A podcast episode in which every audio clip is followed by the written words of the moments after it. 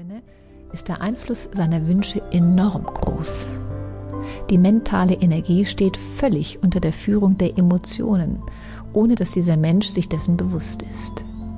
Solch ein Mensch ist sehr beschäftigt, da die feurige Aktivität des Denkens ständig neue Wünsche erschafft, die befriedigt werden wollen.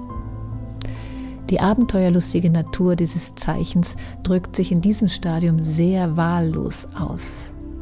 Das unbewusste impulsive Bedürfnis des Feuers, das Leben zu entfachen, hat weder Führung noch Brennpunkt.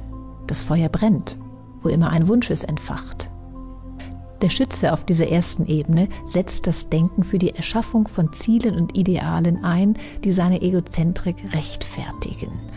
Das sogenannte kleine Ich schwingt so stark mit, dass dieser Mensch in der Kompensationshaltung sehr schnell sehr rechthaberisch wird. Nur seine Meinung gilt. Immer will er oder sie das letzte Wort haben und mit aller ihm eigenen Rhetorik wird dieser Mensch seinen eigenen Standpunkt durchzudrücken versuchen. In der Haltung der Hemmung lässt dieser Schützemensch sehr schnell die anderen gewähren und gibt nach. Auf dieser Stufe sind das Denken und Sprechen noch nicht diszipliniert. Die Wortmenge reicht für zehn Menschen gleichzeitig und dabei schießt er diverse Pfeile ab, aber alle schießen weit über das Ziel hinaus. Er rechtfertigt seine Befriedigung privater Wünsche oder ehrgeiziger Pläne mit stichhaltigen philosophischen Begründungen, gegen die kaum etwas einzuwenden ist. Damit wird der Schütze auf dieser ersten Stufe zum Demagogen. Er verliert sich leicht in komplizierte Gedankengänge und sitzt auf einem hohen Ross. Die niedere Ausdrucksform von Jupiter ist hier vorherrschend. Daher ist dieser Mensch bei seinen Tätigkeiten höchst unpraktisch sowie vollkommen verantwortungslos und oft ohne Selbstbeherrschung. Das Wettbewerbsdenken ist auf dieser Ebene sehr zentral. Dabei führt ihn das Verlangen nach neuen Erfahrungen zu großer Energieverschwendung, denn er kennt keine Struktur. Das bedeutet, dass ein Schütze auf dieser Ebene von Zürich über Hamburg nach München reist.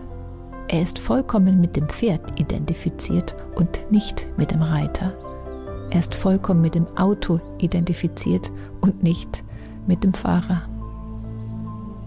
Auf der erwachenden Ebene der zweiten Stufe möchte der Schütze in seinem Expansionsdrang immer über die Grenzen hinausgehen, die ihm durch die Erziehung und die Umwelt auferlegt wurden.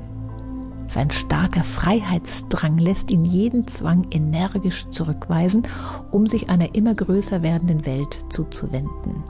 Er macht sich auf die Suche nach der Wahrheit und nach einer Lebensform, die ihm entspricht. Dabei stößt er oft in Grenzgebiete des Wissens vor. Auf dieser zweiten Stufe erwacht das Oppositionszeichen Zwillinge und es gelingt ihm langsam, die hochtrabenden Philosophien mit der Praxis im Alltag zu verbinden. Denn der Schütze denkt theoretisch und der Zwilling denkt praktisch. Der Schütze liest schwer verständliche Literatur, der Zwilling schaut in die Tageszeitung. Der Schütze umgibt sich gern mit Studierten, der Zwilling sucht den Schwatz im Treppenhaus.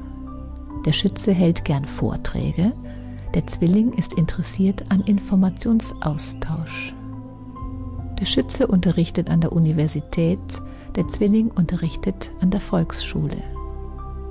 Der Schütze spricht und hört nicht zu, der Zwilling spricht und hört zu. Die größte Waffe des Zwilling ist zu sagen, ich weiß etwas, das du nicht weißt. Größte Waffe des Schützen ist sein Schweigen. Und doch gehören beide Zeichen zusammen. Der Schütze auf der erwachenden Stufe beginnt mit der Integration der Zwillingekraft und ist jetzt imstande, ein sicheres Auge und einen sicheren Stand zu haben, bevor er die Pfeile abfeuert.